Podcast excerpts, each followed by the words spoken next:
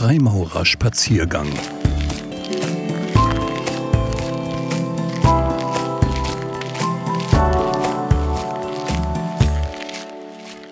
Gedanken zur Kunst und zur Kunst recht zu leben. Ein Spaziergang mit Jens Oberheide. Freimaurerische Symbolik kommt aus der Welt des Bauens und ruht auf den symbolischen Pfeilern von Weisheit und Stärke, also Planung und Ausführung, und dem dritten Pfeiler, der Schönheit, die wir gern der Kunst zurechnen, weil diese den Bau ziert und vollendet.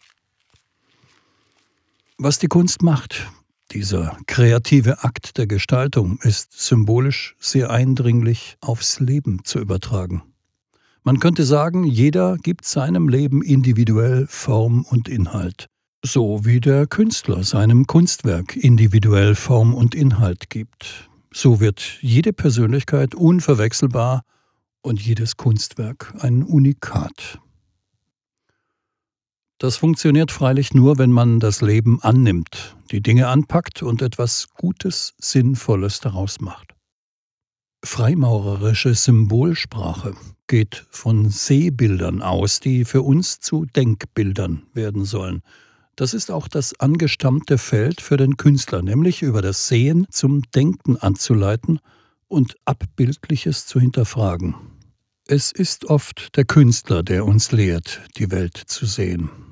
Das Übersetzbare von Kunst in die Kunst recht zu leben wird deutlich, wenn man mal einige Gedanken an Doppelsinniges aus diesen Welten weiterdenkt. Beispiele. Es ist uns bewusst, dass sich der rechte Winkel in rechtes Denken und Tun übersetzen lässt. Der Wert Gerechtigkeit steckt darin. Auch das Prinzip der Winkelwaage ist prägnant. Es umschreibt etwas Ausgleichendes. Es kennzeichnet den Baugrund. Wir denken uns dahinter die gleiche Ebene aller, auf der wir uns begegnen. Ich will mich nicht in Zahlenspielereien verlieren, aber andeuten, wie sehr man auch hier künstlerische und menschliche Dimensionen miteinander verknüpfen kann. Zahlen, Maßverhältnisse, Konstruktionsprinzipien gehören zur Harmonie der Gesetzmäßigkeiten. Die Ordnung, die man in sein eigenes Leben bringt, hat umsetzbare Grundprinzipien. Die Zahl 7 der Maler weiß ebenso wie der Naturwissenschaftler, dass der Regenbogen sieben Farben hat. Das schöne Naturschauspiel einfach nur zu sehen, es wahrzunehmen, bedeutet individuelles Erleben, wie das Sehen eines Kunstwerks oder wie die Übersetzung eines freimaurerischen Symbols. Die Zahl 3 Sie gehört zum Bau ebenso wie zur Kompositionslehre der Musik. Drei Akkorde Oktave, Quinte und Terz. Die Übersetzung der Zahl 3 in die Kunst zu leben führt über die Dreieinigkeit von Körper, Geist und Seele. Aller guten Dinge sind drei, sagt das Sprichwort. Auch die Farbsymbolik macht deutlich, wie man anschaulich übersetzen kann. Blau ist die Symbolfarbe des Himmels und steht im übertragenen Sinn für Beständigkeit, Verlässlichkeit und Harmonie. Die blaue Loge sollte diesem Gedanken entsprechen. Weiß ist die Farbe der Reinheit und des Lichts. Wenn wir weiße Handschuhe tragen, dann ist das wie ein symbolisches Versprechen, das, was wir tun, rein, sauber und anständig zu machen. Alles, was der Künstler vom Abbildlichen der Welt, der Natur und der Dinge in die schönen Künste verwandelt, lässt sich von den Chiffren der schönen Künste auch ins Leben zurück übersetzen. In unserem Fall dient solche Rückübersetzung der alles verbindenden Idee. Freimaurerei ist die Idee des sinnvollen Bauens und Gestaltens von Zeit und Raum. Das heißt, wir übersetzen aus dem praktischen Bau einen geistigen Bau. Vereinfacht, wir denken uns unsere Freimaurerei als eine Übersetzung von Baukunst in Lebenskunst. Dieser freimaurerische Grundkonsens des deutbaren Baugedankens berührt zudem eine Kulturphilosophie, die seit der Aufklärung sowohl als Pflege von Kunst und Wissenschaft als auch als Veredelung der Lebenshaltung, ja als Versittlichung gilt. Unser Freimaurerbruder Herder kennzeichnet diese Veredelung und Versittlichung mit der höheren Natur des Menschen und sieht in der Entfaltung von Humanität das Ideal aller Bildung und Erziehung. Zur Humanität gehört die Verantwortung des Menschen für die Zustände des Daseins und das Vertrauen darauf, dass er diese Zustände auch verändern kann. Dieser aktive Ansatz meint jenes sinnvolle Bauen und Gestalten von Zeit und Raum, nämlich das freie, selbstbestimmte und selbstverantwortliche Denken und Handeln. Ausgangspunkt ist die Erkenntnis, dass das Bauen Ausdruck eines Gestaltungswillens ist. Schon jeder profane Hausbau, und sei er noch so schlicht, zeigt durch die Raumverteilung eine bestimmte Ordnung, die das Leben regelt. Soweit die Brockhaus-Enzyklopädie. Das Entscheidende ist, der Bauherr bestimmt selbst, wie er das regeln möchte. Dieses Selbstbestimmen sollte eigentlich auch auf die Ausgestaltung des eigenen Lebens anwendbar sein. Man kann zumindest das Symbol des Bauens so auslegen. Die frühen Baumeister in den mittelalterlichen Bauhütten pflegten ein fachliches und menschliches Miteinander aller. Sie dienten dem großen Ganzen. Ihr Bauen entsprach der Interpretation von Bleiben und Dauern. Sie bauten für die Ewigkeit auch wenn ihr Bau innerhalb ihres eigenen Lebens noch nicht fertig wurde. Wir Freimaurer wissen, dass auch wir das Richtfest unseres imaginären großen Baus nicht erleben. Aber als Idealisten bauen wir trotzdem.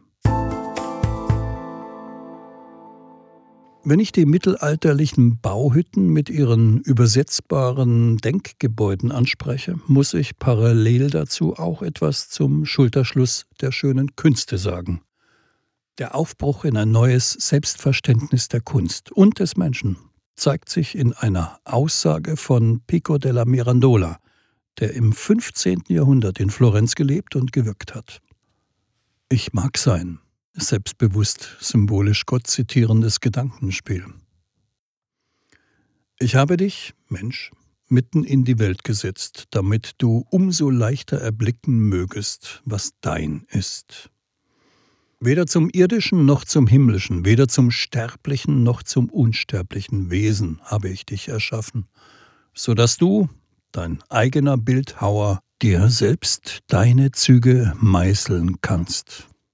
Zitiert aus Schriften, übersetzt von Liebert 1905.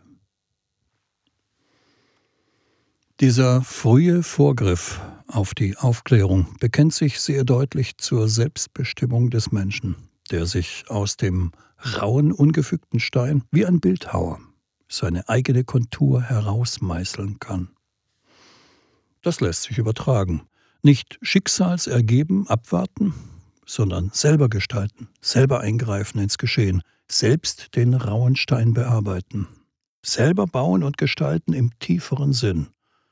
Von der Ausübung der Kunst, des Handwerks, der Fertigkeit kommt man auf diese Weise zum Denken von Kunst und zum Gestalten von Leben, Zeit und Raum, Innen- und Außenwelten. Freimaurerei will in Bildern vom Bauen anschaulich machen, was begrifflich manchmal schwer fassbar ist. Dabei versucht sie, das Streben nach Wissen mit der Bereicherung der Seele zu verbinden. Der englische Philosoph und frühe Aufklärer Anthony Shaftesbury 1621 bis 83 prägt in diesem Zusammenhang die Trinitas in Unitate, die einige Dreieinigkeit von Weisheit, Stärke und Schönheit. Dies sei gewissermaßen das letzte Ziel der Architektur, was der Freimaurer Anderson Anfang des 18. Jahrhunderts aufgreift, um von der Harmonie des geistigen Menschen, seines Verstandes und seines Gemüts zu sprechen. Das meint für uns die Weisheit, die den Bau erdenkt, plant und leitet, den inneren wie den äußeren. Die Stärke, die ihn ausführt, Kraft und Wille nämlich, am Bau wie an sich selbst zu arbeiten, und die Schönheit, die ihn ziert und vollendet. Die Harmonie des Gesamtkunstwerks Bau und Leben. In dieser symbolischen Verknüpfung steckt der Lebensentwurf des mündigen Menschen. Sinnsuche, Gestaltungswille, Harmonie. Aufgabe der Kunst und des Künstlers, sagt Johann Gottlieb Fichte, ist die Verwirklichung des absoluten Ich, sozusagen eine freimaurerische Zielprojektion. Der französische Schriftsteller Lignon sagt das so. Die in die Geheimnisse des großen Werkes eingeweihten Freimaurer waren zugleich auch freie Denker, zweifellos Männer des Glaubens, aber eines weiträumigen, unabhängigen Glaubens, wie der des Künstlers, der weniger am Buchstaben hängt als am Geist. Am Anfang aller Künste steht die Baukunst. Am Anfang der symbolischen Freimaurerei steht der Gedanke von der Freiheit des Geistes und der Eigenverantwortlichkeit des Menschen. Die Historie kennt eine Parallelbewegung zur Kunst. Freimaurerei äußerte ihren Freiheitsgedanken zeitgleich mit den Künstlern der Zeit, die versuchten, sich aus ihren Abhängigkeiten und Unmündigkeiten zu befreien. Die Geschichte nennt diesen Selbstbefreiungsprozess rückwirkend Aufklärung. Vor dem Hintergrund der Aufklärung im 17. und 18. Jahrhundert hat die Freimaurerei den Gedanken der alten Baukünste mit dem der menschlichen Vernunft, Fantasie und Mündigkeit zusammengezogen. Entstanden ist ein eigenständiges Gebilde von Form und Inhalt. Ein Brückenschlag von der Baukunst zur Lebenskunst, der in diesem Zeitumfeld besonders glückliche Umstände vorfand, um revolutionäre Aufbruchideen mit romantischen Idealen zu verbinden. In den bildenden Künsten der damaligen Zeit sieht man erstmals solche Symbiosen, aus dem Zusammenspiel der Kräfte waren damals bereits prachtvolle Bauwerke entstanden. Was der operative Baukünstler beherrschte, zum Beispiel Gewölbe mit Quaderstein errichten, den Umgang mit den freien Steinen, den Schmucksteinen des architektonischen Bogens, die so passen mussten, dass sie einander stützen und halten konnten. Das war noch praktische Kunst und praktisches Können. Was der Freimaurer dann beherrschen lernen sollte, erschließt sich aus der Bausymbolik.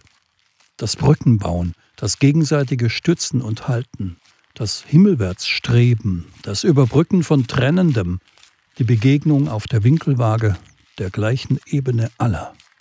Der Umgang mit, wie es in einem alten Steinmetz-Buch heißt, des Zirkels Kunst und Gerechtigkeit, das Anlegen des rechten Winkels für das rechte Denken, Handeln und Wandeln. Zum Beginnen, zum Vollenden Zirkel, Blei und Winkelwaage, wie Goethe sagt. Das Streben nach Ordnung, nach Festigkeit und Verlässlichkeit und nach dem Ausdruck von Harmonie und Schönheit. Moral Sense, sagt der schon zitierte Shaftesbury. Moralischer Sinn. Es stünde uns gut an, wenn solche Gedanken aus der Welt des Bauens und der Welt der schönen Künste umdenkbar, übersetzbar und übertragbar blieben auf die Großbaustelle Freimaurerei unserer Innen- und Außenwelten. Ein Spaziergang mit Jens Oberheide. Altgroßmeister der Großloge der alten, freien und angenommenen Maurer von Deutschland.